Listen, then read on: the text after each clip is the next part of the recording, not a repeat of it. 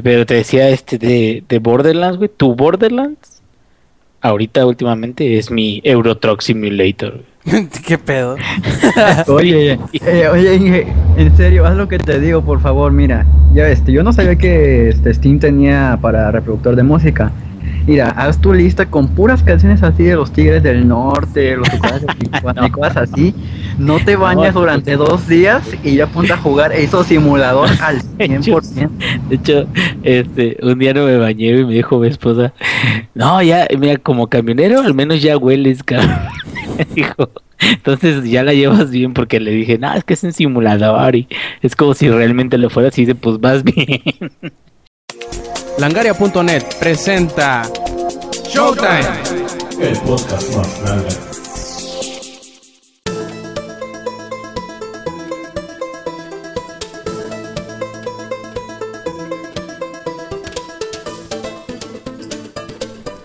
Hola y bienvenidos a la edición 103, no miento, es 140 de Showtime Podcast. Este quien escuchan es Roberto Sainz o Rob Sainz en Twitter. Y en esta ocasión me acompañan únicamente para grabar el ingenierillo y el Yuyo. ¿Cómo están? Empezamos contigo, Yuyo, ¿cómo andas? Bien, este, pues esta semana he jugado este nada más Hitman y Borderlands. Hagan de cuenta que se dividió un 70% Borderlands 2 y el 30% fue Hitman, pero es bueno, yo te les explico cómo está mi rollo con Hitman y de Borderlands pues ahorita también le cuento más cosas. Perfecto, ¿y tú Inge cómo andas? Este, yo, eh, este, pues siempre como padre de familia responsable, este, llevando a mi niño todos los días a la guardería, este, trapeando, barriendo, lavando trastes, y jugando, como de lo que me queda, sí este descubrí, bueno, ya me lo habían comentado, ya nada más que me daba güey la verdad este, instalarlo el Euro Truck Simulator. ¡Oh, qué gran error! Porque ya llevo un chingo de horas. Este, y también jugué el capítulo, el cuarto capítulo de, The Walking Dead, muy bueno, ahorita platicamos qué onda. Este, casi no jugué As en esta ocasión. Y fíjate, jugué hasta Dota y un poquito más de Guild Wars, pero Guild Wars lo dejé a principios de semana. Pero en Dota pues, no es mucha diferencia, más bien es, es un juego muy sencillo de...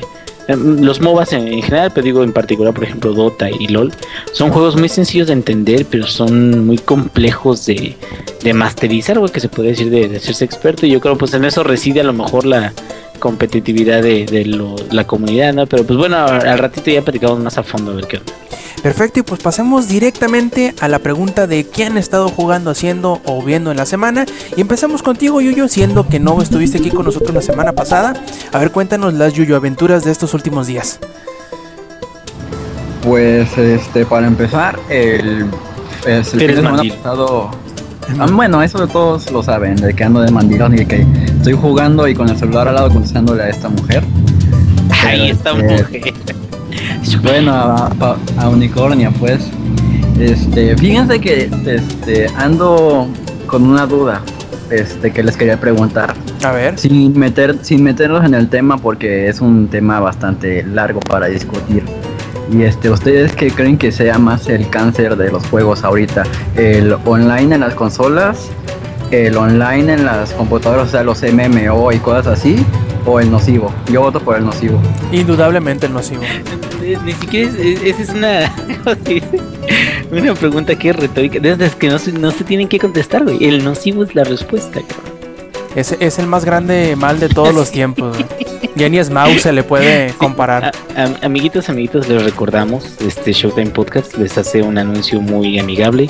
No sean el nocivo, por favor. Este es un anuncio de parte de Showtime Podcast para todos los que nos escuchan. No sean el nocivo, por favor. Y ya se nos había olvidado hacer ese, ese tipo de anuncios parroquiales, ¿eh? Teníamos meses que, que no entraba a colación. Gracias, Yuyo. Es muy importante recordarle al público en general no ser el nocivo.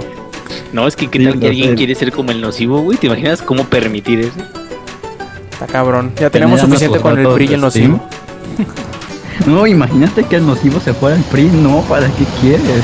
si de por sí nos anda llevando la tostada. Bueno, pues ahora sí cuéntanos, Yuyo, ¿cómo estuvieron tus aventuras de estas últimas semanas? Este, pues, el fin de semana pasado empezó el Tomorrowland. Y pues yo obviamente dije, ah, pues va a estar chido. El, el line-up siempre está así de que te, te, mueres porque literalmente están todos. Y pues dije, ah, pues vamos a ver la transmisión. Normalmente te pasan de 30 a 45 minutos de un set. No es completo, pero es una gran parte. Y este, cuando empecé a ver el de fin de semana pasado, te juro que los sets duraban entre 10 y por mucho 20 minutos. Y así de, ¿qué pedo? O sea, no te dejan ver nada.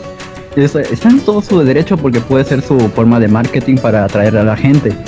Pero o sea, antes te daban este todo el tiempo del, del mundo para que pudieras ver un set e incluso el último set del día lo podías ver completo, ni siquiera te lo cortaban ni nada.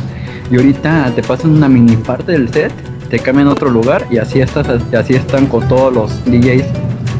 Eso fue de este año. Y por ejemplo, los otros dos festivales que se transmiten y que son conocidos, que son el Ultra y el EDC, que este año fue la primera vez que lo transmitieron, eso sí te ponen los sets completos. Este, el Ultra sí te ponen los sets completos, la mayor parte, pero no te dejas escoger.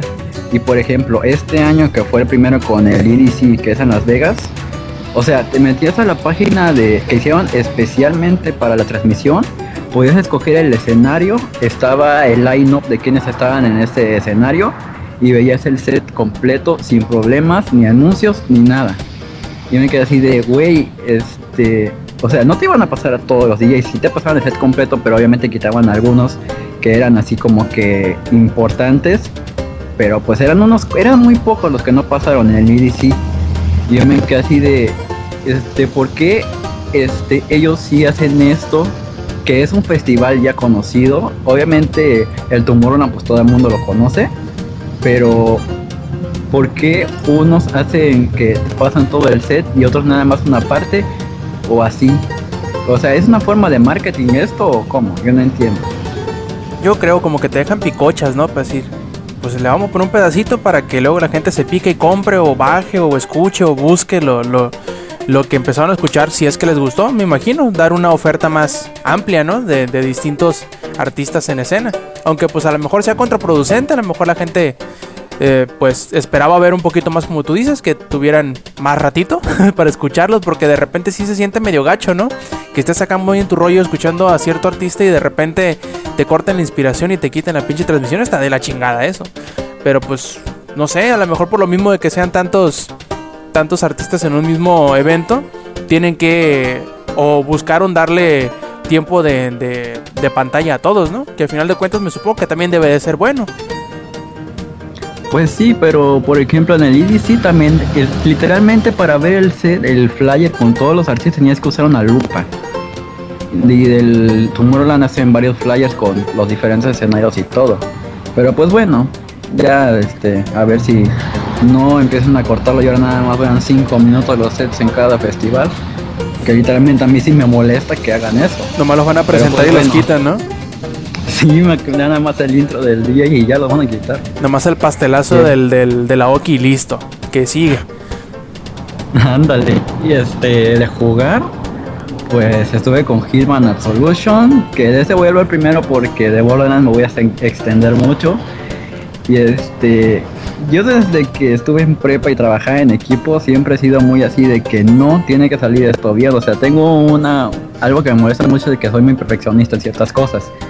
Y como en Hitman este, es muy así de que si haces algo mal ya perdiste muchísimos puntos y o puedes seguir avanzando o vuelves a empezar. Y este yo siempre, bueno, no es error porque yo no encuentro otra forma de salir. Obviamente si hay más formas de escaparte en las misiones, pero yo siempre necesito vestirme de alguno de los que están vigilando para poder salirme tranquilo sin problemas por la puerta y ya completar la misión pero pues obviamente me marcan que tuve una baja, este, una baja innecesaria que yo no le veo lo innecesario, en realidad necesitaba quitarle la ropa. Pero lo puedes noquear en lugar de matarlo, ¿no? Yo no los, yo no los mato, yo los, este, nada más los bajo. Yo no mato a nadie, nada más le lo bajo, lo escondo y le quito la ropa y ya. Y aún así me ponen baja innecesario. Mm, bueno. Este, fíjate que, que hablando acerca de eso de Hitman, este, es, es que es el chiste de Hitman, es como un conjunto de scripts, güey. Nada más evitar a los guardias, saber cuándo se disparan los scripts y usarlos para completar la misión, güey, pero pero pues es eso, o sea, te aprendes el nivel y cuando te lo aprendes, pues ya te sale un asesinato bien chingón, ¿no? Pero pues es en base a que pues, estos scripts se disparan y ya, tú los utilizas. Sí, este, si te acuerdas del nivel donde tienes que entrar a un strip, a un club de striptease, sí.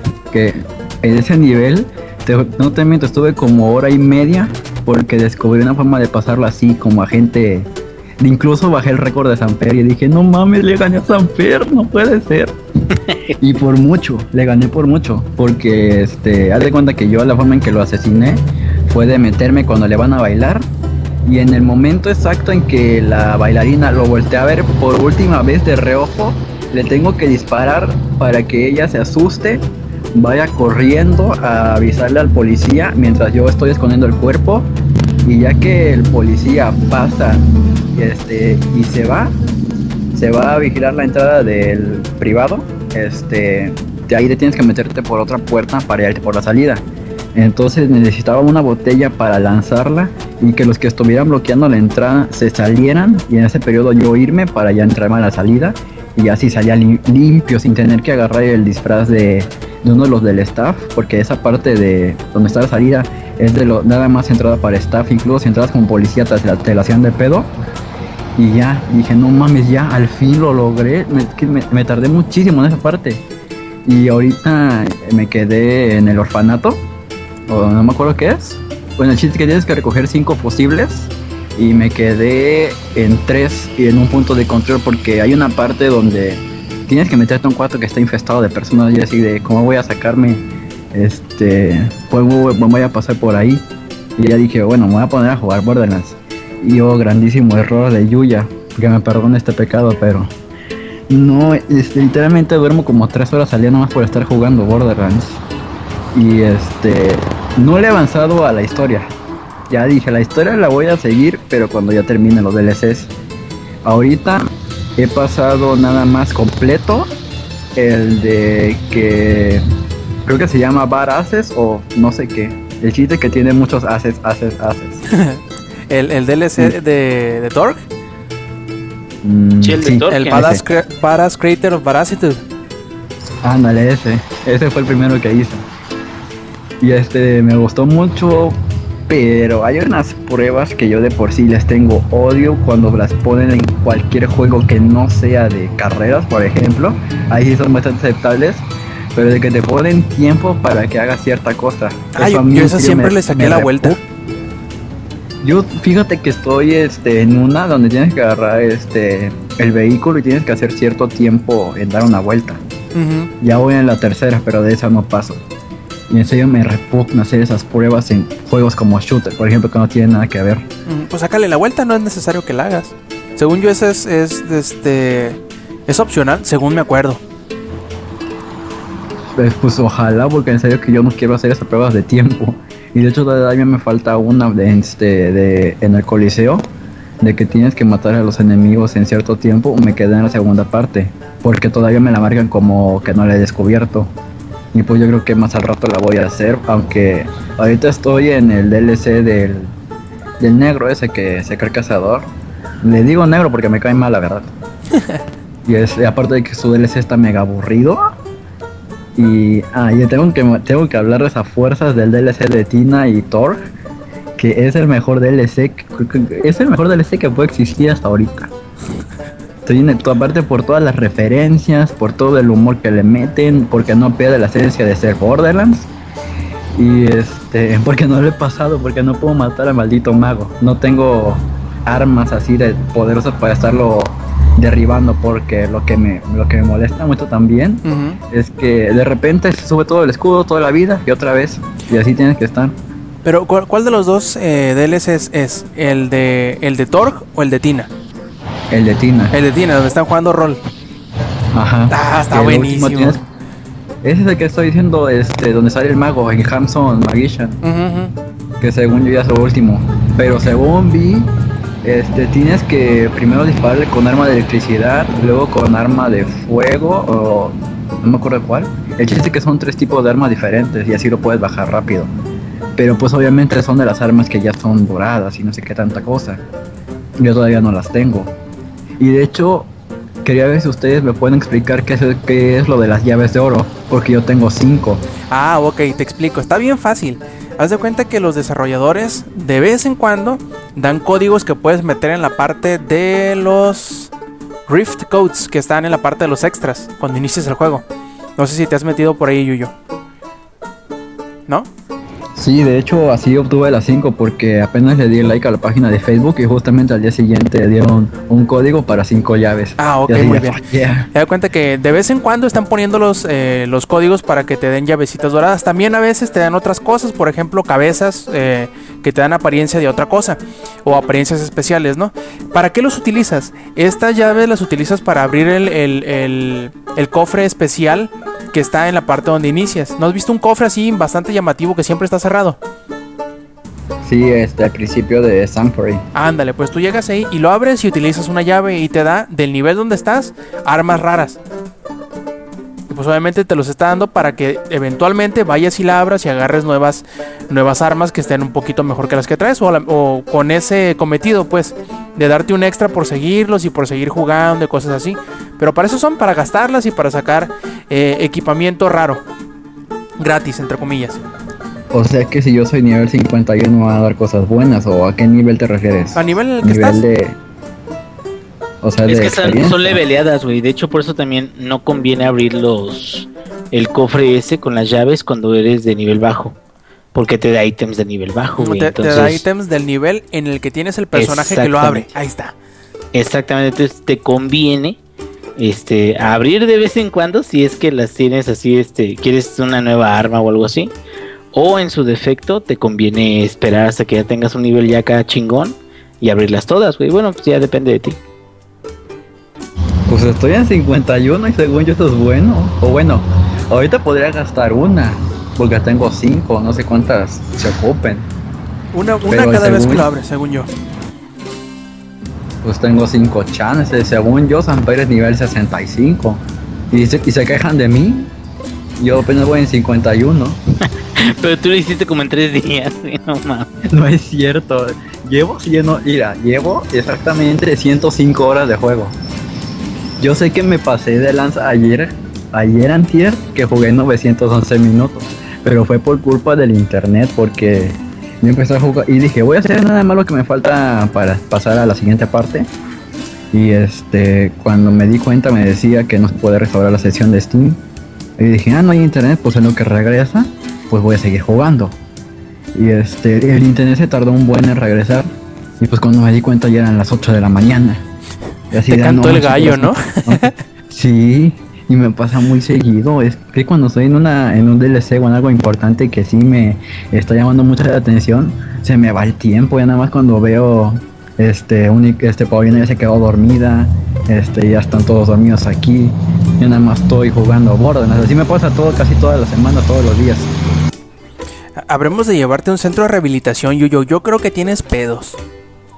O, o que Paulina venga, me quita la computadora y me da una cachetada y ya. Que de menos, sí. Ah, Que te ponga a bailar o algo. No, más no. Ya es mucho. Él lo hace. Decir que no, eso viene sobrando. Ah, ok, perfecto. Entonces, Yuyo, ¿algo más? Ah, que hoy sale la película de, de Pure Anarchy. Que yo creo que mañana la voy a ver porque no creo que la vayan a subir tan rápido. Porque obviamente estamos en México y aquí las películas no llegan rápido. Y pues obviamente tengo que recurrir a la piratería. Así que la voy a ver por internet. Que de hecho confundí su salida con la semana pasada. Que yo pensé que salía el viernes pasado. Y le estuve buscando entre semana y dije, ¿por qué maldita sea nadie la tiene ni que fuera qué?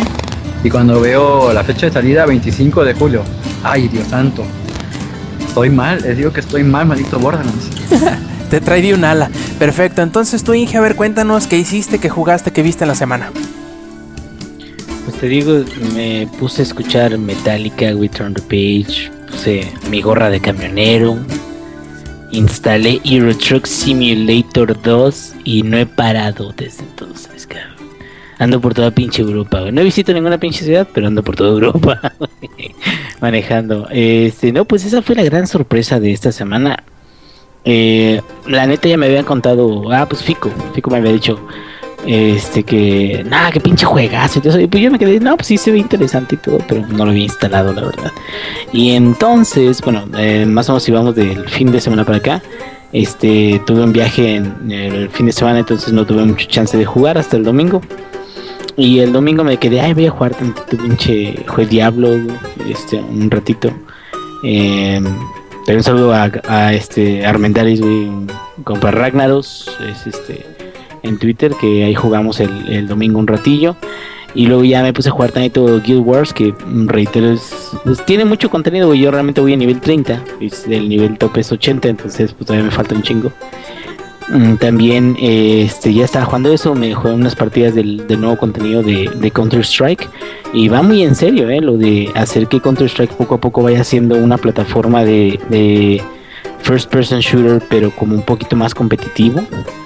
Y creo que, que lo puede lograr porque el juego, además de que pues, está muy bueno y lo que quieras, ya le han ido agregando nuevas misiones y le han ido agregando nuevas cosas y aparte con los drops que tiene y tiene sus ladders de, de habilidad y de que también vas, que tanta, o sea, tiene este modo competitivo, tiene un chingo de cosas que, que siento que se pueden transportar muy fácilmente al, a lo que viene siendo el, el este juego, el eSport, ¿no? El juego competitivo, digo, ya, ya depende de Valve qué, qué tanto, qué tanto lo va a acercar ahí, ¿no? Oye, Inge, y hablando de eSport, a ver, cuéntanos cómo estuvo eso de que ahora eres eres oráculo, ¿no? De, de ¿Ahora qué? eres pitani- pitonizo o qué la chi- No, no sé si eres culo o pito. Claro, vidente.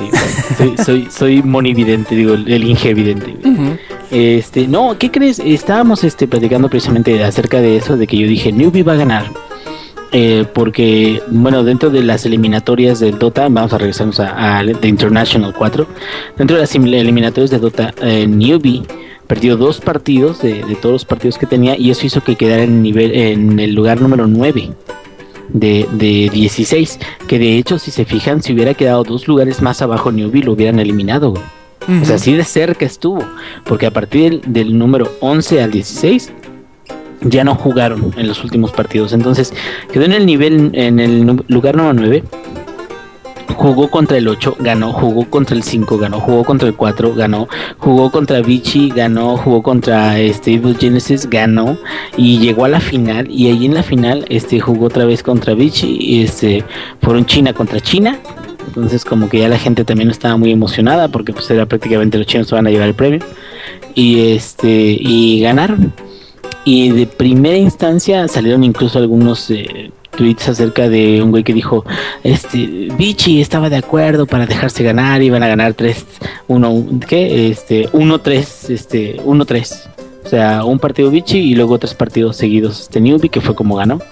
Y por eso, y la chingada y todo eso. Y bueno, bueno hay formas de, de publicar el resultado de, de una competición y lo único que se hace es de que se publica algo, se vuelve privado, esto se publica privado más bien, y se publican muchos resultados que pueden ser los posibles resultados, y ya cuando ya llega la fecha, digamos en unos 3, 4, 5 meses después de, eh, ya cuando se, se hace el evento, nada más mm, publicas este tu comentario de hace seis meses que tiene el pronóstico correcto y eliminas todos los demás. Entonces, es una forma muy fácil de engañar a la gente y decirle, yo sabía el resultado y la chingada. de Ah, todo Como eso". el güey de- de- del mundial, ¿no? Sí, sí, sí, sí, exactamente así, de que yo sabía de que iba a ser exactamente así con estos goles y todo eso. Entonces, eh, no, digo, ya cuando se hizo un análisis más profundo, se pudo ver que el pedo es que Newbie está muy cabrón, güey, pero muy cabrón, ¿en qué? En que es un equipo que conoce todos o la mayoría de los héroes que hay en Dota, güey. Y cómo se hacen counter y cómo no se hacen counter y cómo todo eso. Entonces, el problema de los demás equipos es que entre los cinco jugadores y todo eso juegan básicamente con un tercio de los jugadores de, de- la línea, digamos, de, todos los héroes con los que están acostumbrados a jugar son con un tercio o hasta menos. Entonces siempre tratan de rondar entre esos héroes, ¿no? Porque son los que ya conocen y todo eso. Y Newbie no, o sea, Newbie conoce muchos más héroes. Entonces, cuando se está haciendo el rooster o cuando se está haciendo el draft, más bien la, la selección de, de los héroes de cada equipo, cada quien tiene chance de banear un héroe y, y así. Y luego el otro va seleccionando, y luego el otro va seleccionando, y luego todo eso. Entonces, Newbie sabía elegir muy bien a sus equipos. Pero muy bien, y sabía hacer, como que sabía elegir el equipo perfecto para hacerle un counter a, lo- a sus enemigos. Entonces, creo que eso ya depende de la experiencia de, de- del equipo chino en sí. Digo, son jugadores profesionales, son rockstars, son este, eh, los ponen a entrenar a güey, o sea, es su trabajo, ni siquiera es así de que, ay, lo hacemos por gusto. No, güey, o sea, es su trabajo, no, no comen si no sacan ese desmadre. Y de hecho, cuando sacaron el premio de 5 millones de dólares, traían a pinche jetota y todos así de, no mames, pinches chinos, ¿por qué no dicen nada? Y el pedo, bueno, salió luego el peine de que su manager es uno de los güeyes más ricos de China, güey. Entonces, pues les vale madre 5 millones de dólares es con un pelo de gato, güey, ¿te das de cuenta? Entonces, Eh, es- De hecho, Inge, yo no conozco mucho Dota, tampoco vi de Internationals, pero estaba leyendo por ahí un, un artículo que, que publicaron, si mal no recuerdo, en Kotaku, en donde decían que uno de los factores más importantes para la victoria tan aplastante de Newbie sobre, sobre um, Vichy, que mm, prácticamente le pasaron por encima, ¿no? Les ganaron uno y luego se fueron a otros tres Sí, encima.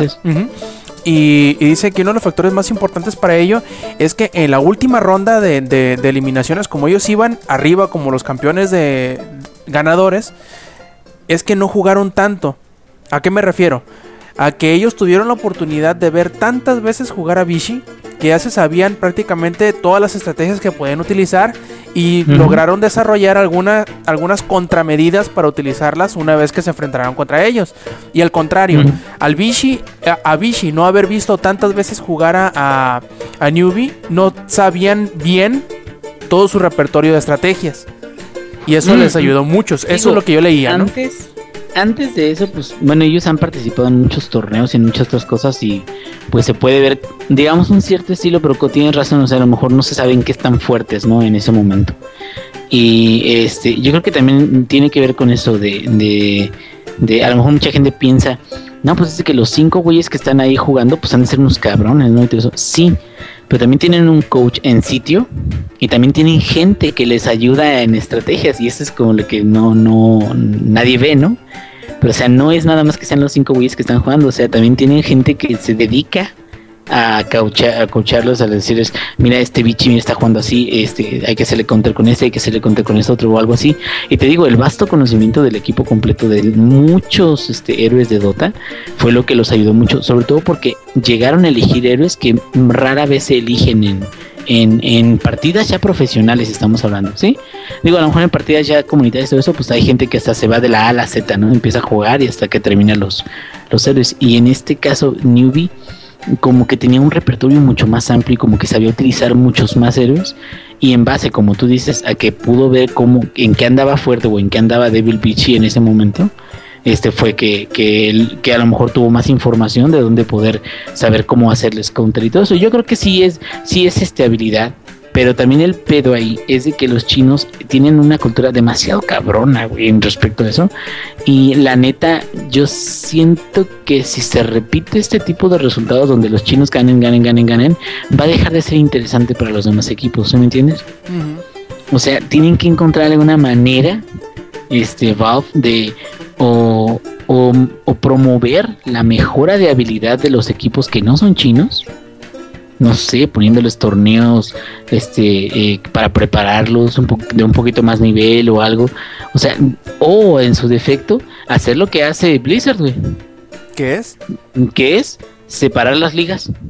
Mm, O sea, tiene, no, o sea, Blizzard tiene ligas eh, específicas, por ejemplo, para coreanos. güey. Los pinches coreanos, no mames, en StarCraft, no, no Te mames, van a no, matar. no lo, no lo Te van a matando. O sea, no, no lo, no lo tumban, pero eh, eh, es eso, Yuyo, o sea, es, eh, está demasiado cabrón. sí, o sea, tú es- es- apenas quieres hacer un supply depot y estos cabrones ya te invadieron todo el pinche mapa. Sí, no, no, y, y, y digo, es, es a lo que se dedican y es a todo eso, pero el problema también es de que la barrera cultural no se puede ignorar. Y ahorita en muchos países, menos en China y en Corea, yo creo, los esports se ven incluso hasta mal. Aquí en México un esport se ve mal. Tú le dices a tu mamá, oye mamá, quiero entrarle a un torneo de LOL, un torneo de Dota o algo así, y te dicen, ay, Oye, mi bueno, hijo este, que anda con sus cosas de otaku, o no sé. ¿Qué pasa, yo? Este, ahorita que dijiste eso, este, me acordé que en la semana se me vino a la mente que un niño así, ya gor- gordísimo, así súper fofo, este, juega el, el League of Legends y digamos, es oro. Y que le diga a su mamá, mamá, soy deportista. Y que le explique lo de que es LOL. Y así de, no mames, es que Está mis huevos. es, es deportista exactamente. Es que pueden agarrar eso para decir que son deportistas. No, pero Porque, sí, o sea- es un deporte en términos de que se requiere una cierta habilidad, eso no, nadie lo niega. Y práctica Pero y eso. eh, sí, pero hay que, y disciplina y lo que quieras, pero sí hay que diferenciar de que no es una actividad física, o sea, es, es una actividad más como de estrategia, micromanagement, mucho micromanagement, mucho, eh, fíjate que ahorita que estuve jugando, eh, mm, por ejemplo empecé y empecé de la chingada porque pues yo soy bien en ese tipo de juegos, me aborazo mucho y aparte no sé qué ítems agarrar, entonces ya empecé y todo eso y ya terminé mi último partido de la noche cuando estaba jugando Dota, terminé ganando con un equipo que más o menos está bien organizado. Y yo maté a nueve enemigos, hice nueve- 11 asistencias, güey, y, este, y me morí tres veces. Entonces el otro equipo no estaba muy fuerte, la verdad, pero ahora sí de que cuando le agarras más o menos la onda, es lo que le decía a Robin eh, hace rato, es muy fácil agarrar la onda de inicio, pero es muy difícil recortar esos tiempos y recortar esos gaps y recortar todo eso, pero pues todo es con el pinche mouse, güey, y el teclado. Entonces ahí sí no puedes decir pinche gordo fofo ese, ay sí, soy un pinche atleta campeón. pero Oye, mi punto es ese. y- eh. Y de hecho, este, el otro día ni, bueno, hace mucho no pude, no pudimos mencionar por falta de tiempo lo de que Just Dance iba a ser este esports. Mm, sí, es cierto. Y yo nada más que, yo nada más quería decir, en los esports tiene que estar prohibido hacer movimientos físicos. Así o no, ya no cuenta. En el esport tienes que estar sentado con tu teclado y tu mouse y ya. Alimentando sudar, tu autismo. Pero ¿no? por concentración, exactamente. Pues es que Eso ese es sería más bien como, como un concurso de baile, pero coordinado gracias a las herramientas de, del Just Dance, ¿no? O sea, usando el Just Dance como herramienta, pero pues sería un baile, ¿no? Un, un torneo de baile, no sería en sí un esport. Pues es que Pero la, sí la- lo pusieron, ¿no? Sí, es que O la categoría es muy amplia. Es como decir, ay, es un juego indie, ¿no?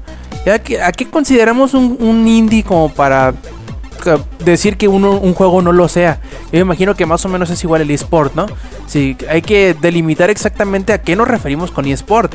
Con eSport es, casi casi competencia competitiva de un, con un videojuego. Es casi casi lo que significa. Porque no se engloba ni a un género, ni a una plataforma, ni mm, no sé, pues como para decir, no, es que este no puede ser, pero pues se supone que es una competencia seria, se supone que requiere, este, como decía ahorita el Inge, eh, constancia, frecuencia, Disciplina. habilidad, disciplina en general, pero pues fuera de gordo. ello, fuera de ello puede ser cualquier juego, ¿no? Si uno dice, no, pues quiero hacer un sport de, de no sé, de Flappy Bird o de, o de Angry Birds o lo que sea, pues yo supongo que también podría considerársele. Obviamente la gente se va a reír de la gente que, que entre a ese tipo de, de- de competiciones, pero eso no, no implica que deje de hacerlo. Digo, es como, como los que se burlan de fútbol, soccer, que porque no les gusta, que porque no sé qué, que ellos prefieren el americano. Yo supongo que debe de ser la misma chingadera, ¿no?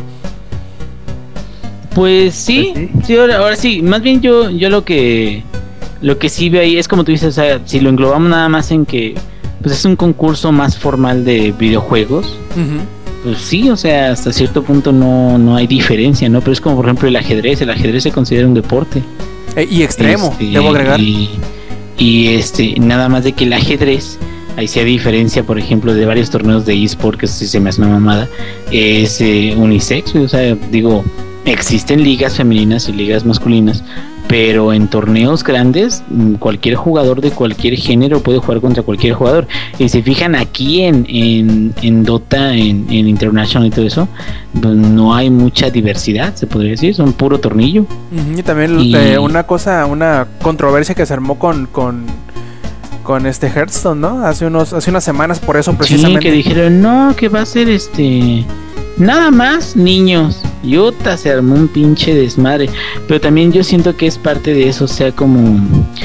como que hay que empezar a, sí, a promover todo ese desmadre, los juegos, todo eso, pero al final de cuentas también hay que empezar a, promover también equidad y hay que empezar a decir, órale, las, las mujeres también pueden, que fíjate que yo siento que naturalmente, y esto no es tratar de, de, relegar a nadie ni, ni, decir que no se puede nada, yo creo que en capacidad es muy interesante cómo una mujer puede llegar a tener una, una este, adquirir complejidad y control sobre un juego. Tengo una conocida este eh, Teresita en, WoW que tiene como 25 personajes ya de nivel máximo y a todos lo está guiando y tiene, una tenacidad increíble en términos de, cómo los, los va leveleando, cómo va, este, cómo raidea, como todo eso. Y aún así, es muy raro, por ejemplo, que una mujer le guste wow, de, de esa manera, ¿no? O que, que una mujer entre en un esport en general, ¿no?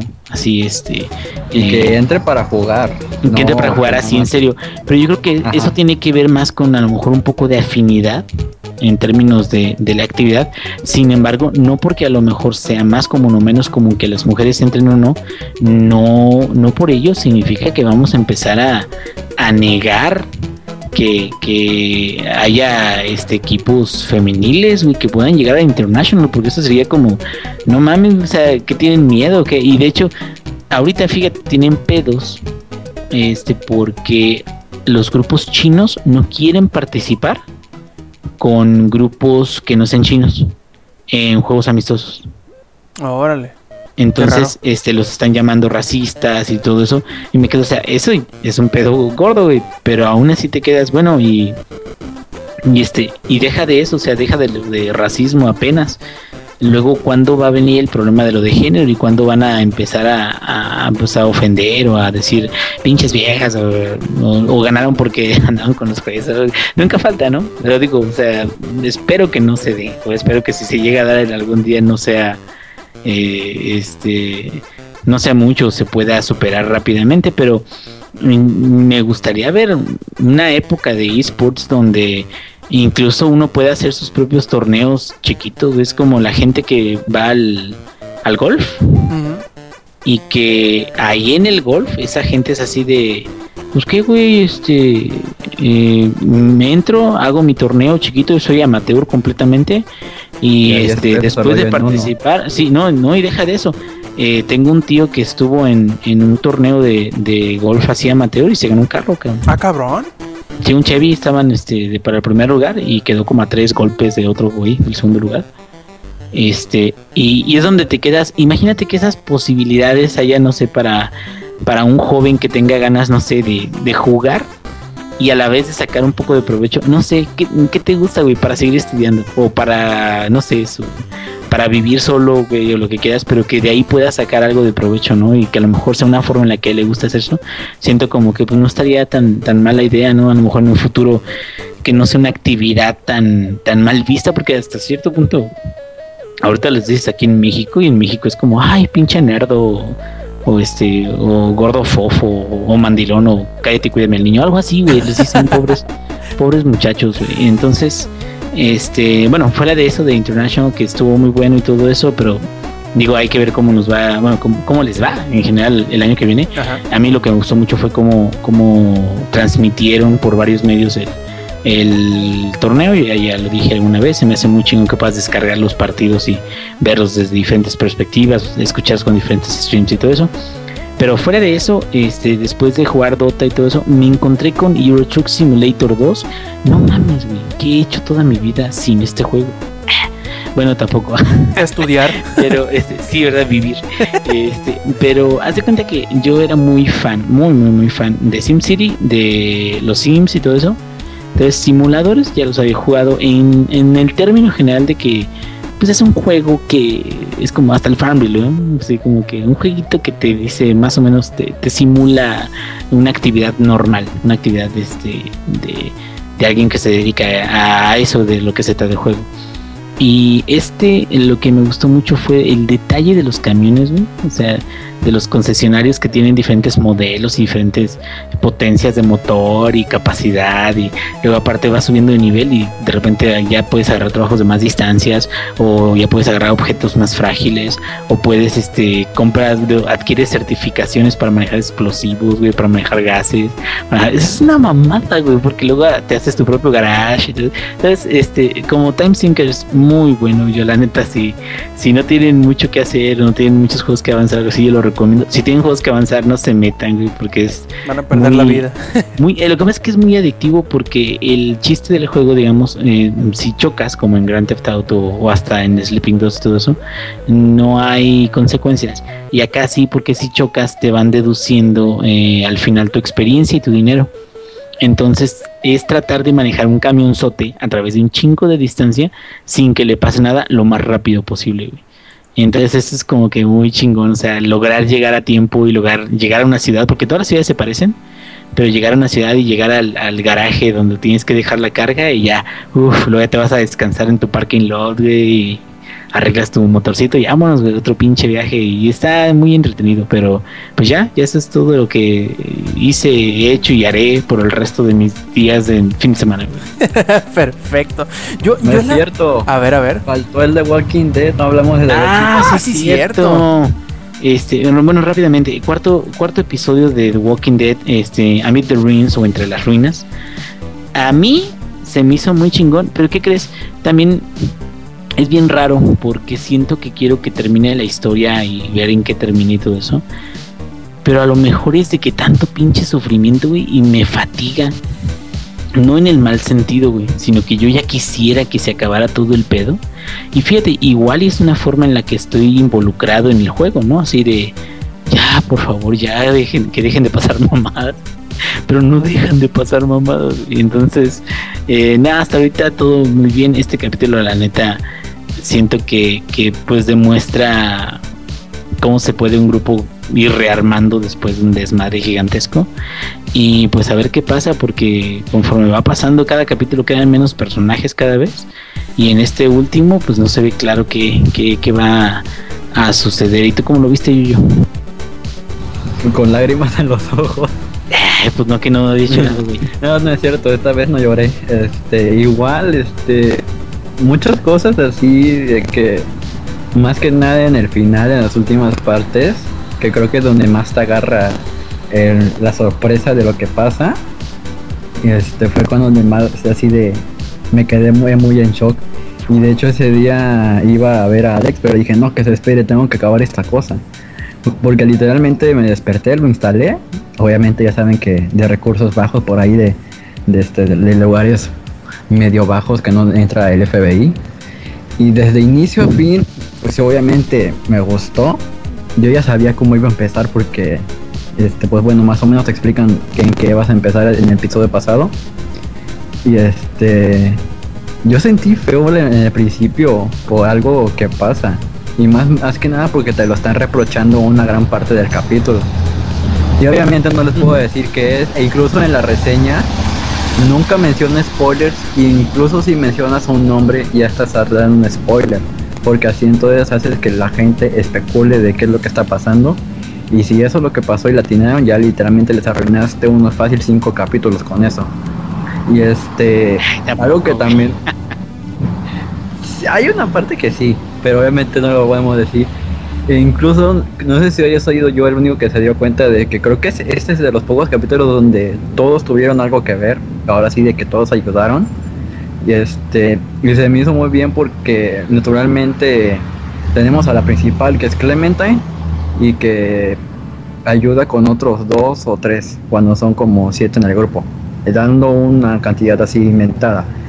Y este, eso me gustó mucho también. Y pues ahora sí de que ya. Este, este capítulo no me hizo llorar, que fue algo muy raro.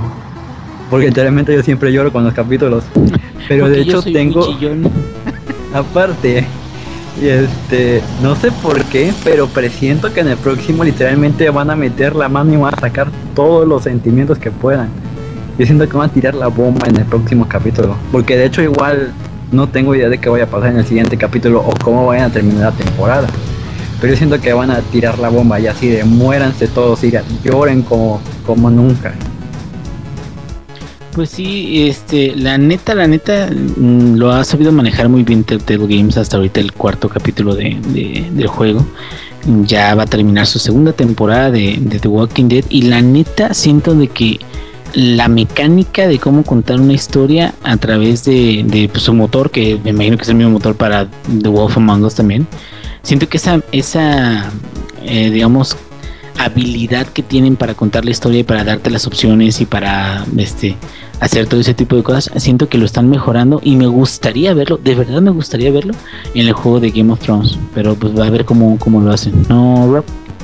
Eh, sí, es, es bien curioso porque los juegos anteriores antes de, de Walking Dead, de, de- que eran También de Back to the Future, ¿no? sí, no, y había muchos Sam también. and Max. Exactamente, sí, también estuvo uno de Jurassic Park, si mal no recuerdo. Ah, sí, que- Jurassic Park, que- pero ese no ni lo he visto. Estábamos como que, este, o la gente en general, ¿no? Estaba muy a la, a la, a la defensiva con los juegos eh, episódicos. Y ahora como que ya, ya, como que llegaron al punto justo con, con The Walking Dead para que la gente lo, lo aceptara. Y ciertamente me agrada porque aunque son de este, pedacitos del juego que, jue- que, que te entregan, de menos lo, lo mantien- te mantienen interesado y hablando del juego durante mucho tiempo.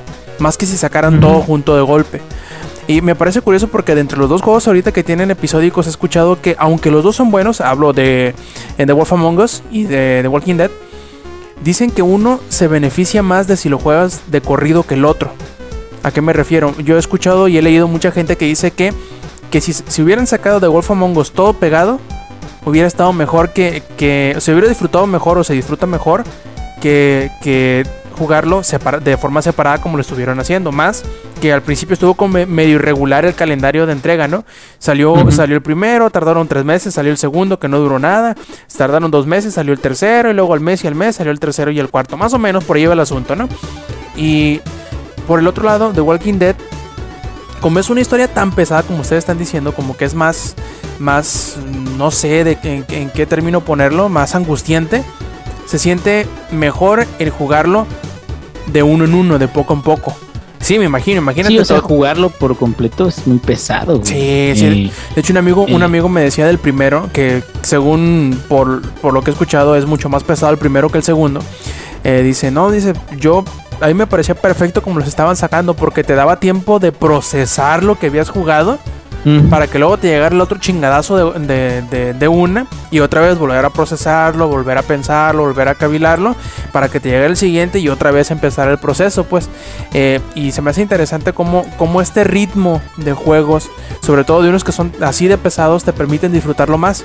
Porque a lo mejor y sí, si lo hubieran sacado todo junto, aunque eh, no hubiera habido eh, periodos de espera, hubiera sido a lo mejor hasta demasiado pesado como para aventártelo en una sentada. Ándale, sí, fíjate, yo creo de que el éxito de, de que sean episódicos y que ahorita la gente como que los esté aceptando más también depende de que vengan en un solo contenedor, güey.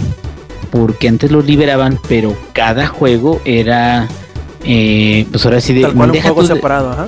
Exactamente, deja tú que, el- que eh, ahorita compras como el Season Pass, ¿no? Juego completo y órale, güey, ya, ya te los vas bajando automáticamente. Pero pues es el mismo juego, realmente nada más los descargas y dentro del juego ya... Ahora, del otro que me dices, lo que pasa también es de que en The Wolf Among Us historia eh, general.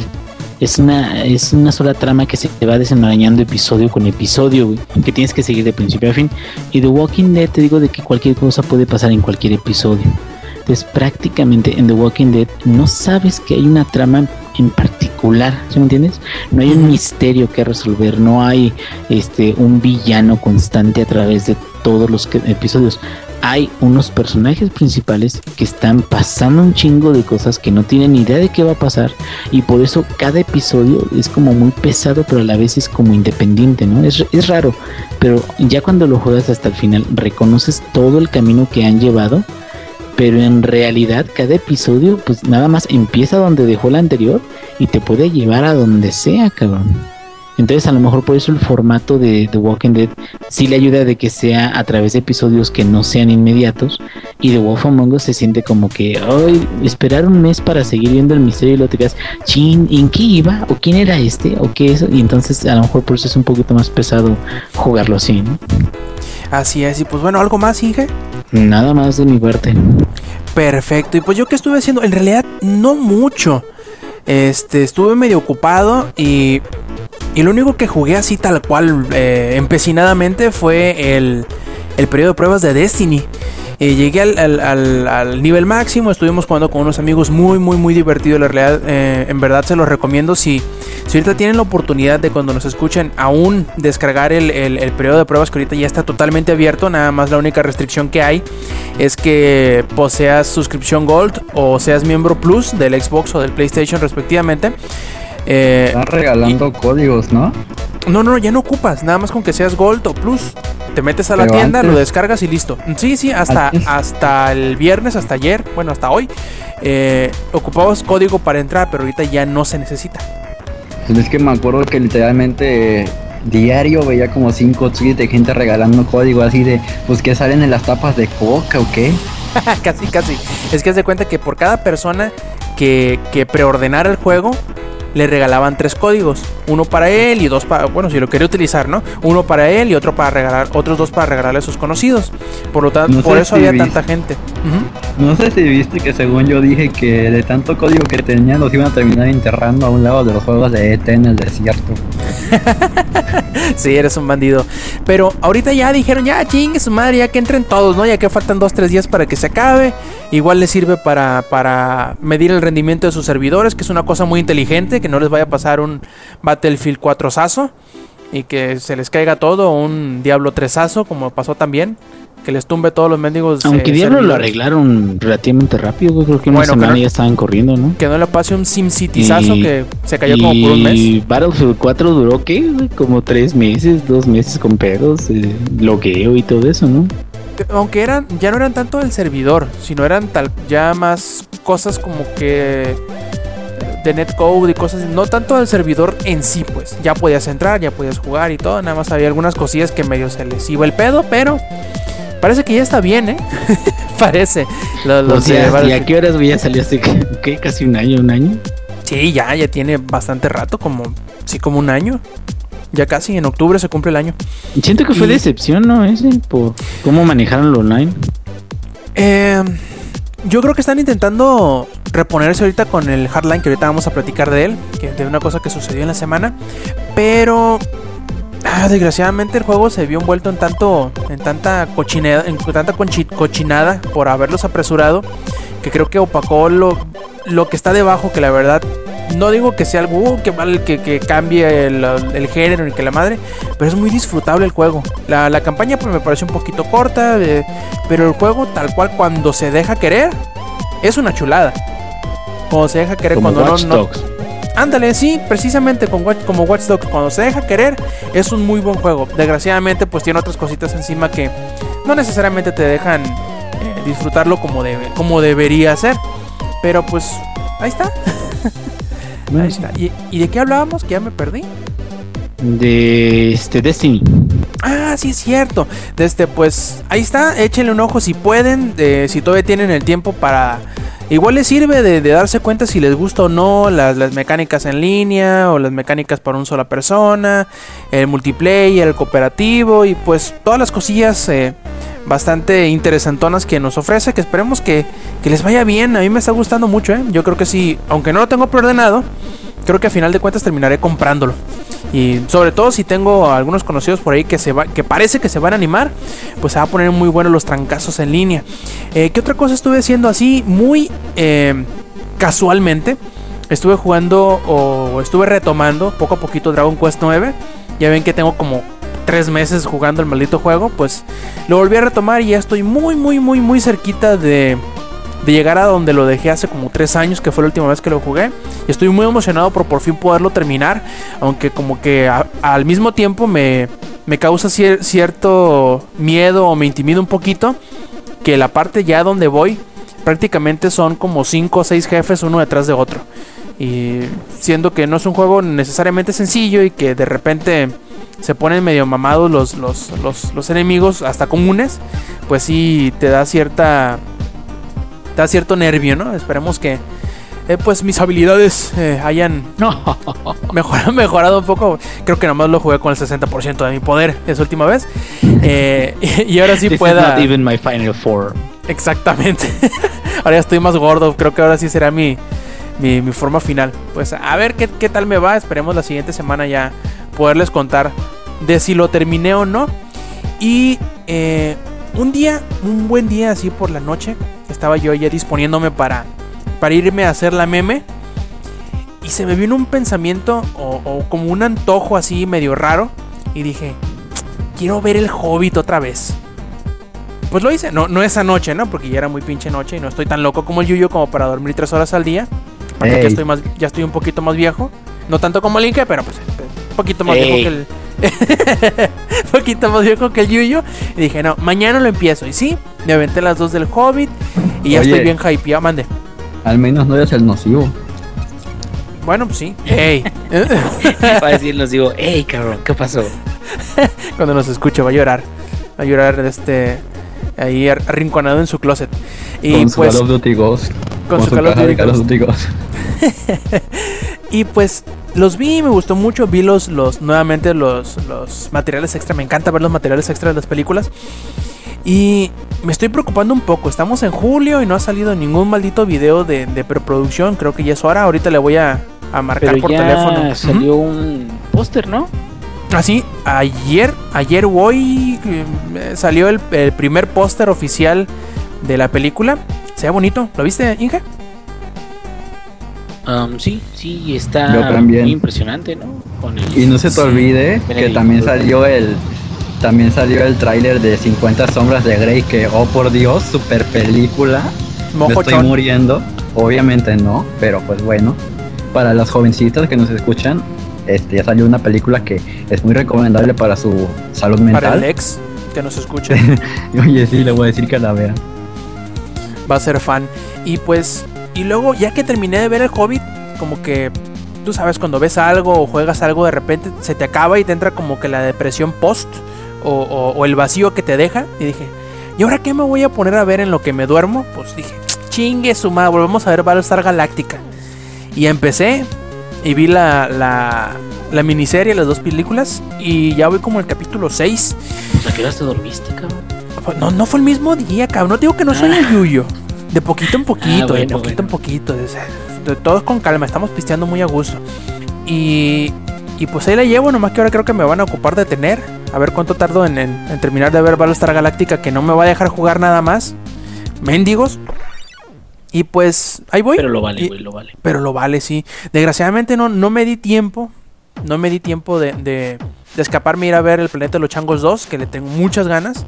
Que ahora sí ya se estrenó bien, bien esta semana. Oye, ¿qué, qué, qué mamadas están haciendo lo de los cines? Al menos aquí, no sé si sea igual allá, allá pa- con ustedes en sus ranchos. Pero en el mío están haciendo los preestrenos. Eh, el del Planeta de los Changos lo hicieron el miércoles de la semana pasada. El miércoles, a ver, déjame te digo. El miércoles 16 hicieron el preestreno. Y se quedó el 16, se quedó el 17, se quedó el 18, se quedó el 19. Y el domingo 20 lo quitaron. Ya para el lunes ya no amaneció. Y lo volvieron a estrenar otra vez el miércoles.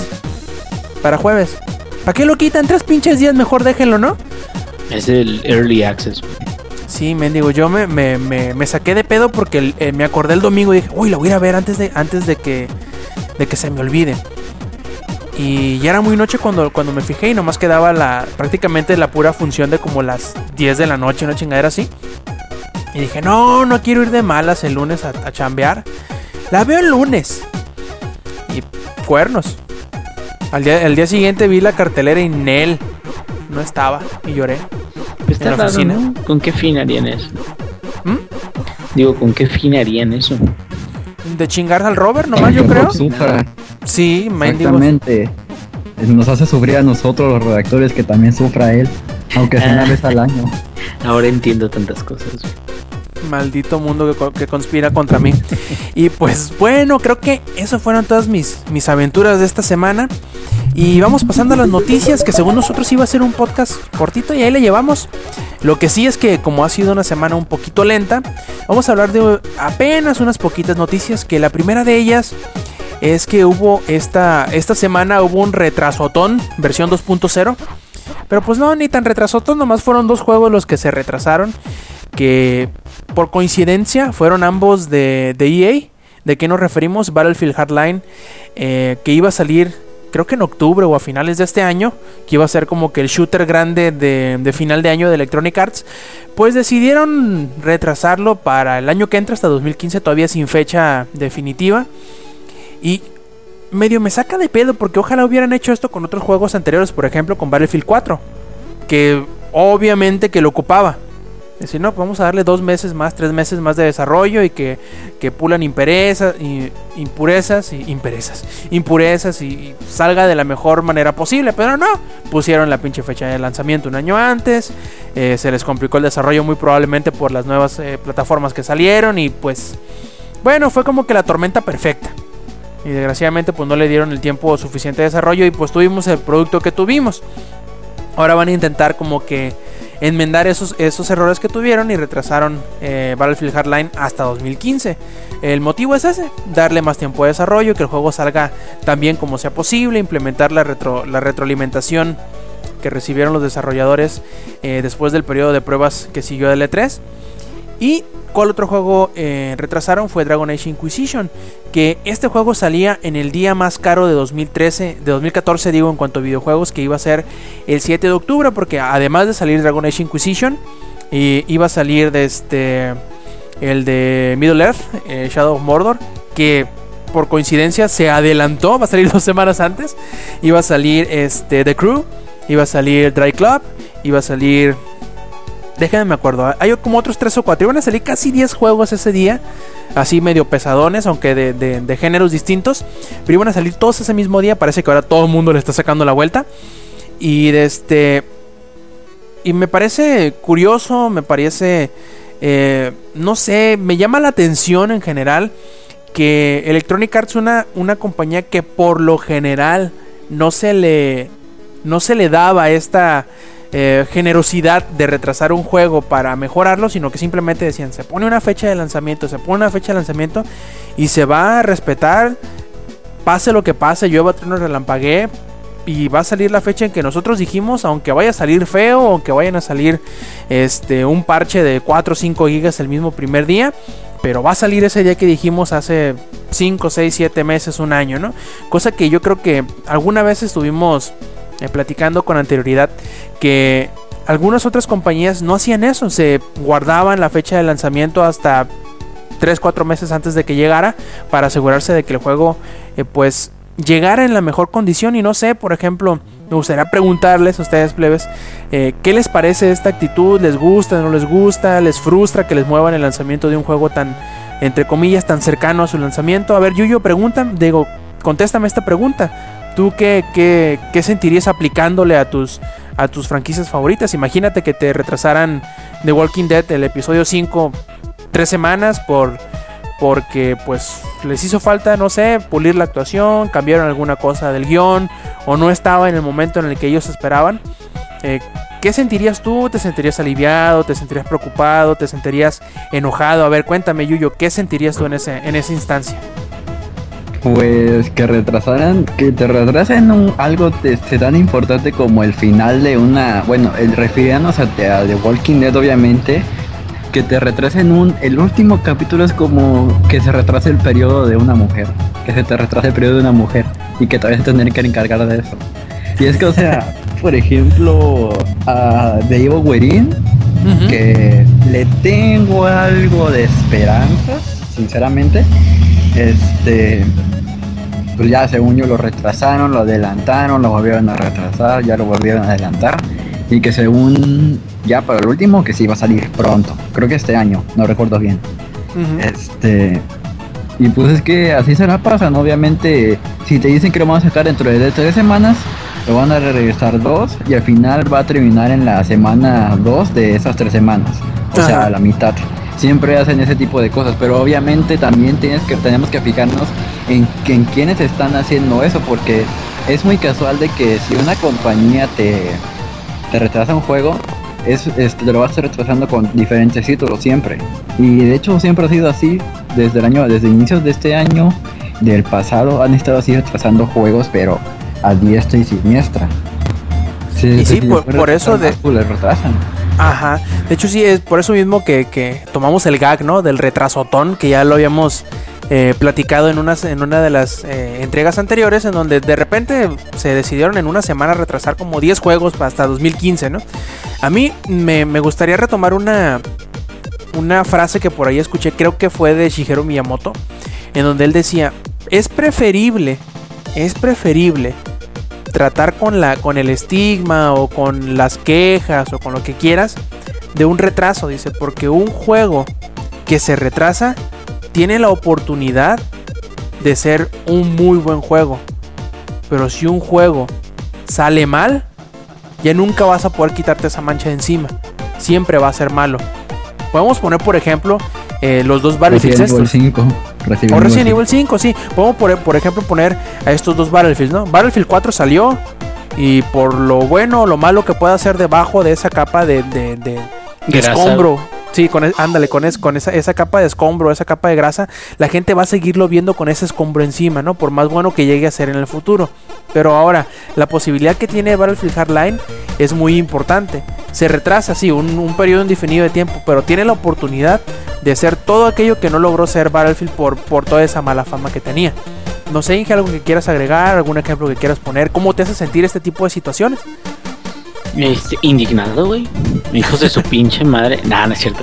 Eh, no, la verdad, eh, digo, depende de la empresa, depende de, de quién lo maneje, depende de, de muchas cosas, pero principalmente depende de mí. Eh, no, no es cierto.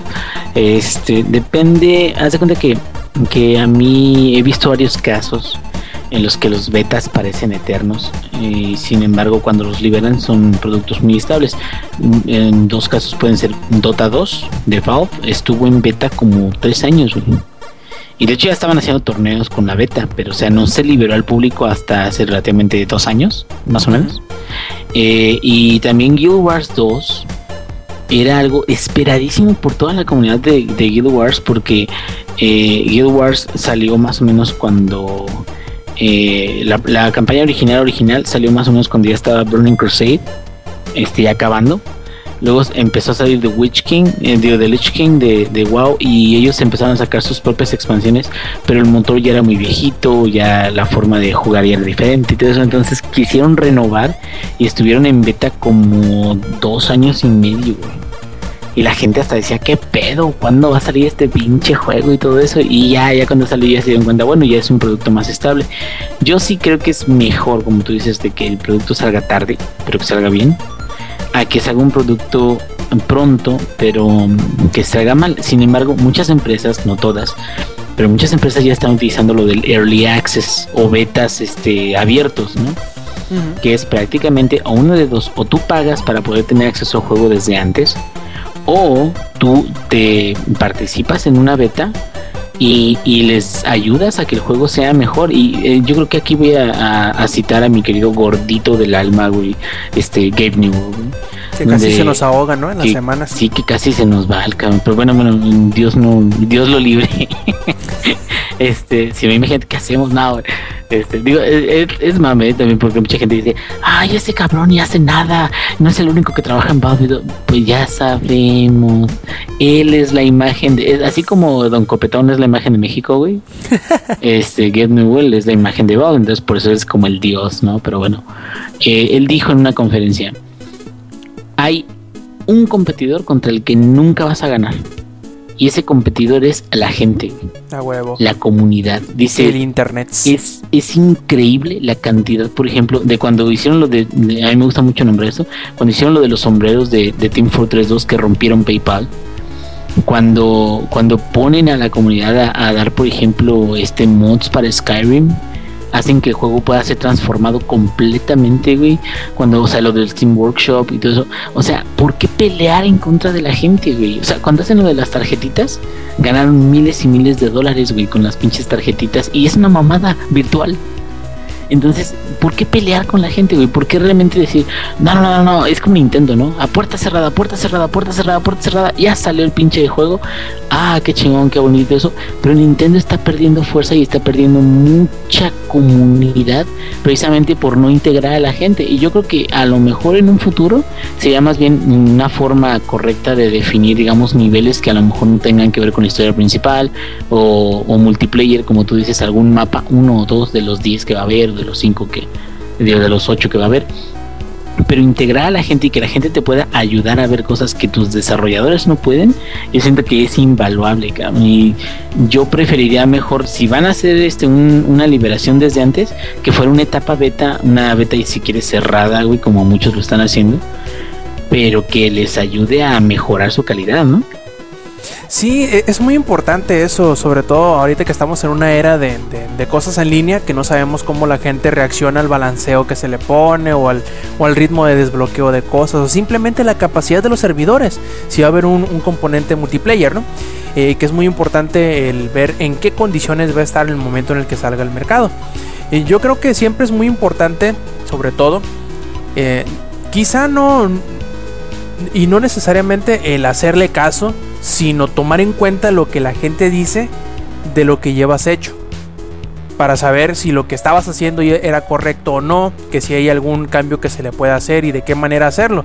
Porque sí, también estoy de acuerdo con, por ahí creo que algunos de los muchachos de, de, Bioware, o de, no miento, fue de, de Bethesda, fue este Todd Howard, quien dijo, la gente no sabe qué chingado quiere, así que no le ponemos atención.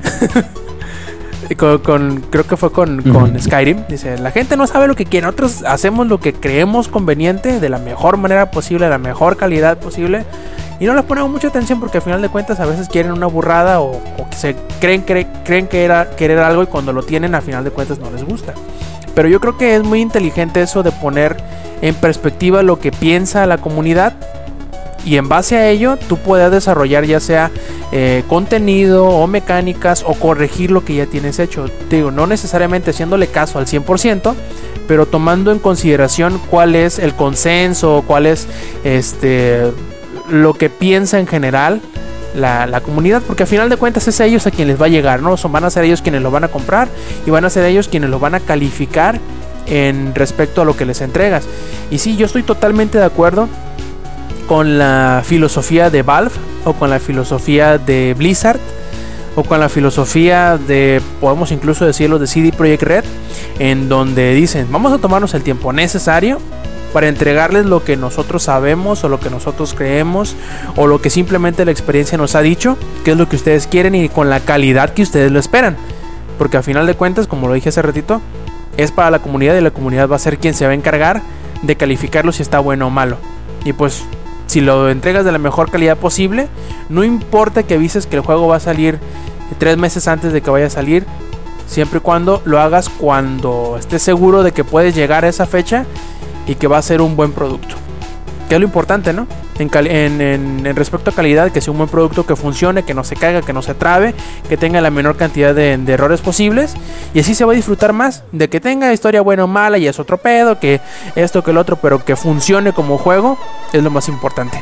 Y pues bueno, esperemos que, que se dé más, más eh, noticias de este tipo. A mí en, cierto punto me frustra, ¿no? Cuando es un juego que yo estoy esperando mucho y que me dicen, no, tienes que esperarte tres meses más para disfrutarlo. Pues claro que me voy a cagar del, del enojo, pero cuando al final de cuentas lo reciba y lo, y lo disfrute y me guste, voy a decir, pues valió la pena la espera. Y no al contrario, decir, uh, tanto que esperé por este juego y que no funcione. Es mejor eh, frustrarme, enojarme y al final de cuentas recibirlo y disfrutarlo que me lo den a la fecha que dijeron, pero que al final de cuentas no sea lo que habían prometido. Y bueno, pasemos a la siguiente nota. Y hablando de Blizzard, y hablando de cosas eh, de ese estilo, se nos liberó ahora sí la primera expansión y a, y a su vez el componente para un solo jugador de este Hearthstone Heroes of Warcraft que se llama eh, El Maleficio de Nax Ramas. A ver, cuéntanos, Inge, qué pedo con esto. Pues bueno, ustedes, eh, queridos escuchas, si ya habían jugado WoW hace unos años en The Lich King, me parece. Eh, ah, no, de hecho, en Curse of Naxxramas creo que es un raid original de 40 personas en, en Vanilla, güey. Estamos hablando, Vanilla estoy hablando de 2004. Bueno, 2005 a lo mejor ya 2005 había creo. ¿ah? Sí. Sí, de 2004 apenas arrancaron, ¿verdad? Y los raids se pusieron ya más adelante. Eh, era un- una pirámide gigante voladora. Y donde pues ya entraban los jugadores y, eran varias salas. Eh, cada sala era temática. Y estas salas este, las tenías que ir derrotando a los jefes y todo eso para más al- hasta el final derrotar al jefe de todos que era Kel'Thuzad. Kel'Thuzad, para los que no saben ni una chingada de WoW, de Warcraft, es el principal enemigo de que bueno, el que inicia todo el desmadre en Warcraft 3. ¿Sí? Porque en Warcraft 3, el juego de RTS, Kel'Thuzad es un nigromante que su tarea es este ahora sí de que liberar a todos de la plaga de um, poner la plaga en todos los pueblos y este y traer al, al este Archimón creo que se llama no sé qué chingos un demonio. Arquidemonio, sí, arquidemonio, una chingadera Sí, así, ajá. este entonces e- ese raid, raid de, de Curse of Naxxramas fue muy famoso, muy querido en, en, en WoW y de hecho lo trajeron como otro raid en, Lich King, pero ya, ya modificado, ya los héroes modificados también y todo eso. Entonces, el día de, de esta semana, el 22 me parece de julio, liberan para Hearthstone, que es el juego de cartitas de WoW tipo Magic, pero este es este, con reglas de WoW. Eh, liberan el Curse of Naxxramas, que es la maldición de Naxxramas, prácticamente es el nombre del, del rey. Y es un contenido para jugador sencillo. Este contenido para jugador sencillo, ¿por qué lo liberan? Bueno, es de que, eh, haz de cuenta que cuando empiezas a jugar el Hearthstone, eh, primero te dan como que unos 6 o 7 jefes y en cada jefe te van enseñando una cosa, ¿no? Y al final te enfrentas con Illidan y entonces le tienes que ganar y ya cuando le ganas ya te permiten jugar eh, normalmente, que para jugar normalmente te, eh, ahora de que te conectan con algún otro jugador que esté buscando partida. Y este puedes practicar, que eso es practicar con, con héroes preestablecidos de, de, de WoW, que de, que de, sí, pues de, de Heart- Hearthstone, que es, hay nueve, Archimond, ándale, quien dice este, Jesus, este, hola Jesus, dice Archimond, dice Westes, dice, sí, el, em, ese fue el que quería levantar Ketuzat. Entonces, entonces, eh, haz de cuenta de que este contenido le gustó a la gente porque pues es un poquito como un reto de jugador sencillo y los héroes que tú podías derrotar en modo de práctica tenían un modo difícil pero pues a veces no es suficiente ¿verdad? la gente dice yo quiero más yo quiero más y bueno, dijeron órale güey, ahí va es más y esto lo que va a hacer es de que les va a dar cinco salas diferentes de todo el raid lo que tienes que hacer en cada sala es derrotar a cuatro jefes tres jefes iniciales y un jefe de sala, güey. Y están muy cabrones. Bueno, ya este, mi señora esposa ya mató a los primeros dos, güey. Y el tercero dice que está muy cabrón, es una araña. Este, digo, porque mi esposa juega Hearthstone, güey. No jugará WoW, no jugará este, ni Farmville, ni, ni Candy Crush, pero juega Hearthstone. Estoy muy orgulloso de ella. Y la amo, sí, la amo, mi güey. Y entonces, este, sí, yo solamente tengo que decir, güey, porque eh, no está Lady, Lady está jetón, este, eh, yo, yo no sé dónde chingados esté, pero bueno. Y entonces se cuenta que, que ahorita se abrió un- la primera sala, ¿no? De las 5. Y esa sala, para la gente que se esté logueando ahorita en este mes, va a ser gratis. Para la gente que no se loguee en este pinche mes, va a tener que pagar por ella, ¿ok?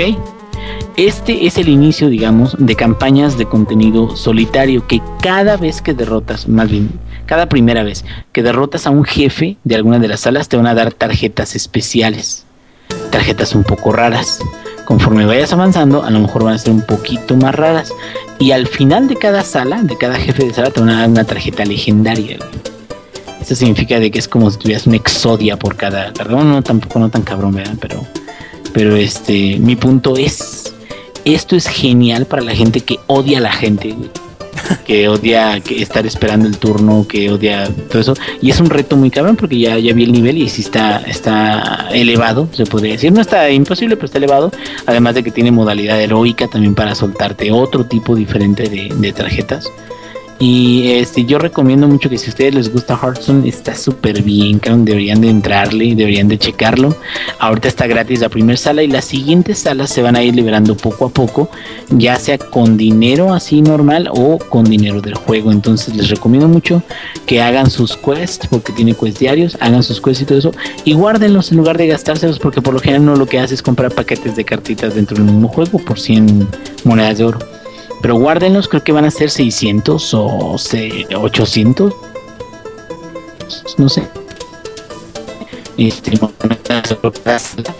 en el de, de, los jueces de eso, yo digo que unos 600 se alcanza, yo creo, en una semana y media. A lo mucho, si no juegas mucho o si te pierdes unos quest, en dos semanas. Pero este, pues ya, yo creo que eso sería todo de Crossing of Max Ramas. Está muy interesante y al final de todos los jefes ya te enfrentas con Cruzar y te da otra tarjeta muy chingona también. Perfecto, también eh, me gustaría retomar ahorita un, un punto que tocamos creo que la semana pasada o, antes, o antepasada, que son las adaptaciones de películas que esta semana se nos dieron dos noticias de dos adaptaciones que coincidentalmente ambos son adaptaciones de juegos de Sony. ¿De qué estoy hablando? Por ejemplo, eh, la semana pasada estábamos hablando de que el, el director de la película de Uncharted, que es Seth, uh, Seth Gordon, ah, no me acuerdo del, apellido ahorita, eh, se mostraba muy, muy confiado en que podían iniciar el rodaje de la película eh, a inicios del año que entra, en 2015. Y pues ahora ya eh, se ha revelado, o Sony dio una, Sony Pictures actualizó su, su calendario de estreno de películas para agregar esta película de Uncharted y que tomaría el lugar que tenía anteriormente la tercera parte de, de, de las nuevas películas de Spider-Man, que es de Amazing Spider-Man. Déjenme, les busco bien la fecha aquí para decirles porque se me trabó el explorador. Este, mi cafetera parece que no está dando tanto de sí. Y pues ya, ya tenemos fecha al menos de estreno, lo cual quiere decir que todas esas... Eh, todo ese optimismo que tenía el director de la película parece que siempre sí se van a dilucidar en la realidad. Y ya tenemos una fecha, déjenme se las digo. Denme un segundito para encontrarlo. Me encanta toda la planeación que hago para que se me pase un maldito, un maldito dato. ¿no? Mientras, Inge, canta tantito. No, no, no, de todas maneras. Oye, aquí lo encuentro. Para que sufra la canalla. ah, no lo encuentro. Aquí está, dice. Ya tiene fecha de estreno. Aquí se los digo, mis amigos. No busquen más, no, no, no, no se metan a. Bueno, si métanse la página, no hay pedo, pero. Eh, la fecha de estreno de esta película sería tentativamente el día 10 de junio, pero de 2016. Así que estamos más o menos como a un año y 11 meses de que esta, esta película se estrene. Y pues, ojalá hice algo bueno. La semana pasada fue cuando estábamos platicando Eddie y yo sobre las locuras que hace la gente de internet y de todas las cosas que que han estado ellos teorizando, han estado haciendo sus, sus listas de los, de, los, actores que quieren para cada uno de los papeles. Y pues bueno, hay que ver por cuál de todas estas eh, se va a... O se va a, se va a aparecer o a ver a quién eligen. Macy Williams, y precisamente para allá voy. La siguiente película de la cual parece que ahora sí va en serio, que se había hablado nada más así como que por encimita, que se habían dicho que tenían ganas, que a lo mejor, que tal vez, que quién sabe, pero pues parece que ahora sí es la adaptación del juego The Last of Us, que pues durante esta Comic Con que se está celebrando este fin de semana allá en San Diego, eh, pues parece ser que Sam Raimi va a ser el director de la película y está hablando con Macy Williams para que haga el papel protagónico de Ellie. Eh, pues eh, parece que todo va viento en popa, se están haciendo las pláticas para que Macy pues tome papel protagónico en la película y ya se anunció que como los planes habían dictado anteriormente, el director del juego de Last of Us y que también era el director de cinemáticas y el guionista del juego, va a participar como guionista para la película, que es Neil Druckmann de, de Naughty Dog. Y pues ojalá esa, esa, esa, ese juego también es muy cinematográfico, como dicen por ahí en que parece una película y las actuaciones de voz son muy muy buenas. Hay que ver qué, logran hacer con la, con la producción eh, ya de, filmográfica, la película. Que, que ambas, ambas franquicias son muy queridas por la gente por su gran, por su gran calidad tanto de guion como la personalidad de, de, los, de los personajes, la química que tienen y pues a ver cómo se, cómo se traducen a la pantalla grande, ¿no? Porque hay veces en donde no necesariamente la franquicia o la mejor franquicia de los videojuegos se va a traducir en la mejor película posible. Ya vimos por ahí que nunca se pudo llegar a la película de Bioshock, que todos estábamos como que medio emocionados, que parecía que en realidad iba a suceder, pero que a final de cuentas, pues nomás Nel. Ahí les dejamos estas dos últimas actualizaciones de estos proyectos de películas, que es que Uncharted ya tiene fecha de estreno, que dijimos que es el 10 de junio de 2016, y que aparentemente The Last of Us va viento en popa y que están buscando que Macy Williams pues haga la, la- el papel protagónico de Ellie. Que a ver, Inge, ¿quién es Macy Williams? Explícanos.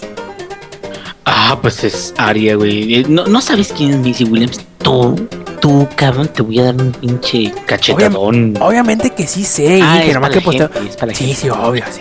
Tengo que serme el interesante, tú sabes. No, pues es este eh, Arya Stark en, en The Game of Thrones. Que fíjate que a mí en lo particular, muy a pesar de que es como una belleza muy rara, muy, muy rara. Sí, tiene, tiene rasgos muy peculiares, ¿no? este, Sabes que me, a mí me late mucho la personalidad de ella. Siento que Sí, es, es lo este, que- justo lo que te iba a muy decir. carismática. O- o- es como, como, como el pretexto de la amiga fea, ¿no? Pero es buena onda. Ándale, ¿No? así como, no, pero es- no, pero dejando de lo buena onda, porque sí es, este, eh, no han visto su, creo que tiene Twitter o Vine o no sé qué chingados tiene. Todo, Twitter, Tumblr, Este, Vine y, lo que sea. Es muy buen pedo y todo eso. ¿Sabes como quién? Como también la Ana Kendricks también dicen que es muy buen pedo y muy alivianada y todo eso. Pero bueno, ahorita de Macy Williams, la neta, yo siento que ella sí puede representar a un personaje femenino fuerte, güey, y todo eso, que no recae en que sea bonita para ser badass, güey. Y sabes quién creo que cae un poquito en lo demasiado bonita como para ser muy badass. ¿Quién? Este, no nada más Scarlett Johansson, que ella también es así, o sea, digo, muy guapa y lo que quieras, pero está demasiado bonita. Pero bueno, esta muchacha de Kikas, ¿cómo se llama? Este, Ah, Chloe eh, Moretz. Chloe- ajá. Chloe Chloe Moretz, este, Por ha hecho ella un sí me trabajo voy a la muy, cárcel. pero por eso te digo, o sea, hay un trabajo muy bueno que ha hecho y todo eso, y las escenas de acción muy armadas, y le llega muy chingón, órale. Pero siento que está muy bonita, güey, y, y eso es, es extraño, güey, pero les quita un poquito como de, de credibilidad de que han tenido una vida muy difícil, ¿sí me entiendes? Es como el Ajá. estereotipo de estrella de Hollywood de, ay, es preciosa, pero ¿sabes cómo que se hace? Con la película de Britney Spears, güey, que alguna vez llegué a verla en Canal 7 o no sé dónde chingados pasaron. Y es como, ay, soy la niña guapa, muy inteligente, muy linda, o bueno, no exactamente eso, pero a lo que me refiero es, este, una persona más, más humana, más, este, pues con pequeños detallitos aquí y allá, pero que tenga una personalidad, por ejemplo, como Missy Williams, me quedo, eso como que te involucra más, ¿sí me entiendes? Como que te involucras más con lo que hace el personaje, la actitud, con los diálogos y todo eso, que con su forma de verse. ¿O no? Entonces es, No, sí, es- sí. es como, no tanto con el físico, no tanto como lo, la visualmente, ay, este, es que está bien guapa, o es que hay que, o sea, no tanto como eso, sino más bien con todo lo que representa el papel. Y se supone que Ellie en particular es el centro de The Last of Us, independientemente de que juegas mucho como el, el otro güey. Sí, y, y además que, pues, para ser sincero, no, la película esa va a ser ver a Macy con la cara toda cochina, toda desaliñada, toda... pues, Es una... Como un ha estado en Game of. Thrones, güey. Sí, sí, o sea, es, es un... No necesariamente le quedaría a una persona muy bonita porque sería estar toda... des- ¿Cómo decirlo? Toda desaliñada, pues. No, no necesariamente ocupas que sea visualmente atractiva porque en ese entorno no se va a ver visualmente atractiva porque si lo si lo vie- si se viera de esa forma rompería totalmente con el con el entorno en el que está. No decía la morra esta de Juno que la estaban plagiando y no sé qué chingados, güey. Esta Ah, sí, ¿Cómo se esta muchacha mm, Ellen Page. Ellen Page decía, ay, está igualita a mí esa mona, güey. Sí, sí, se parece mucho. Sobre todo los, el primer modelo, el que mostraron al principio, ese sí se parece mucho. Ya este último tiene cierto parecido, pero ya no tanto.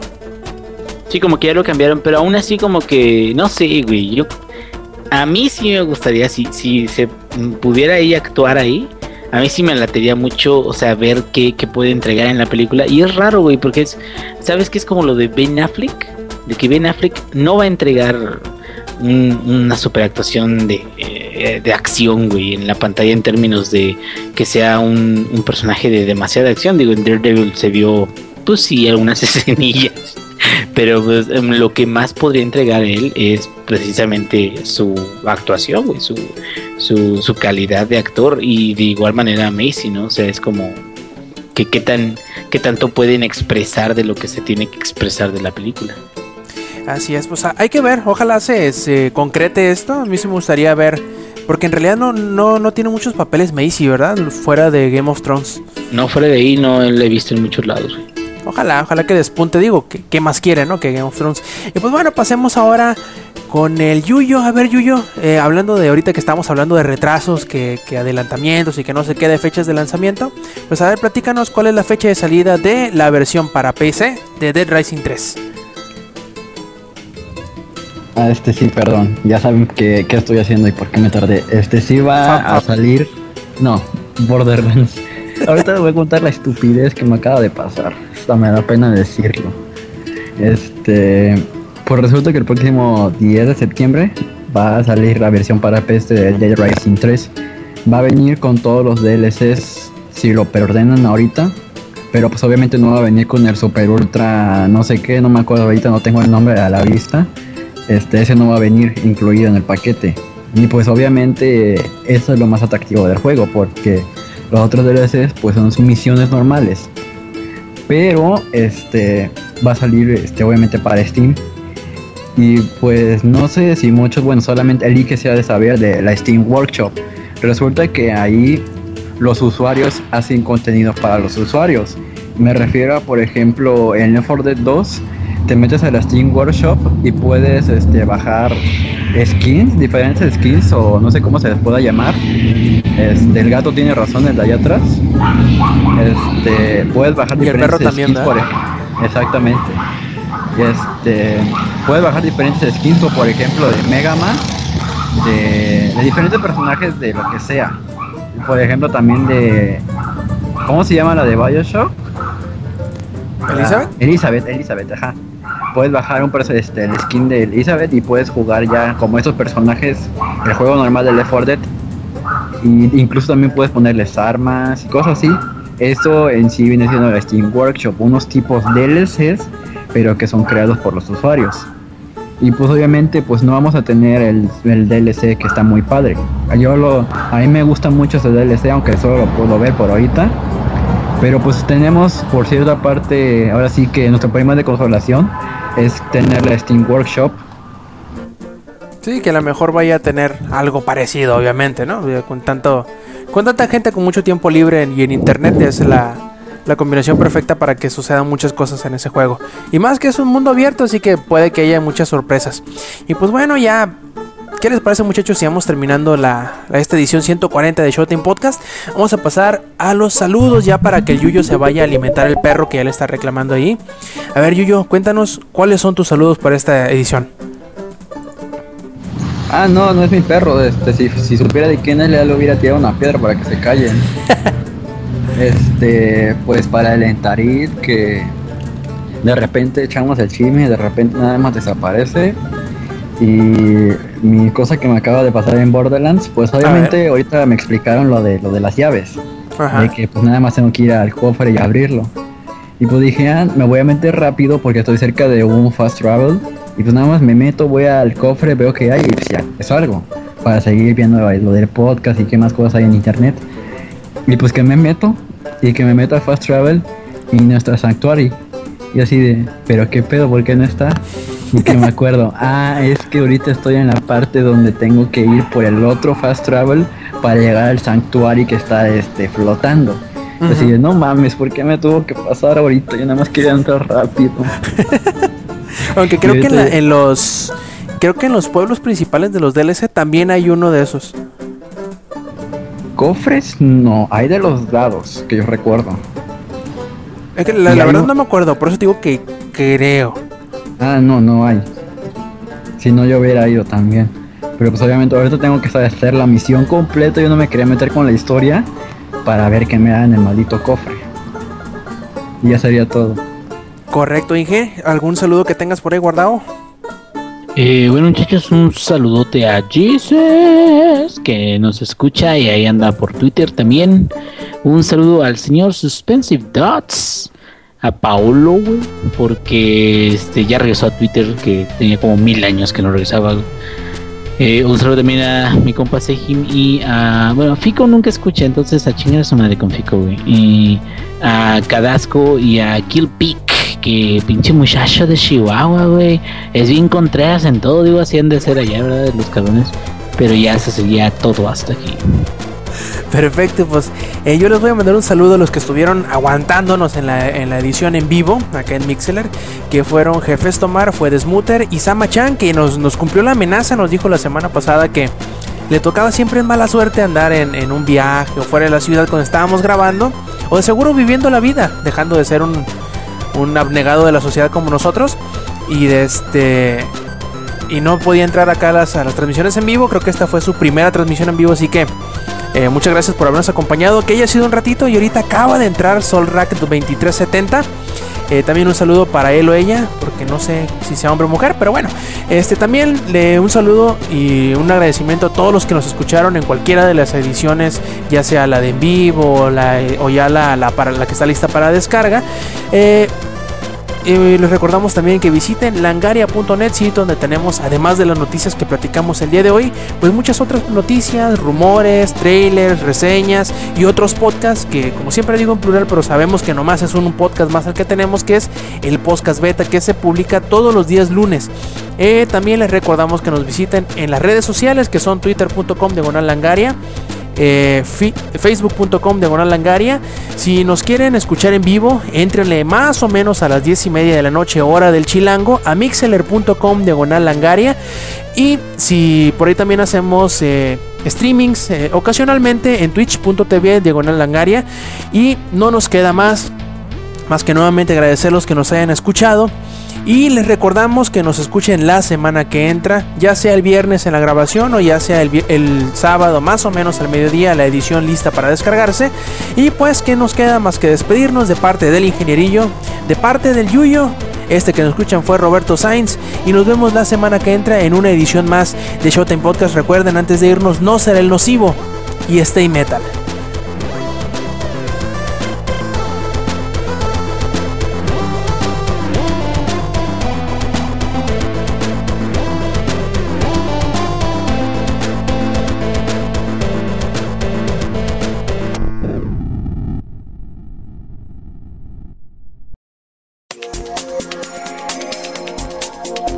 Langaria.net presentó.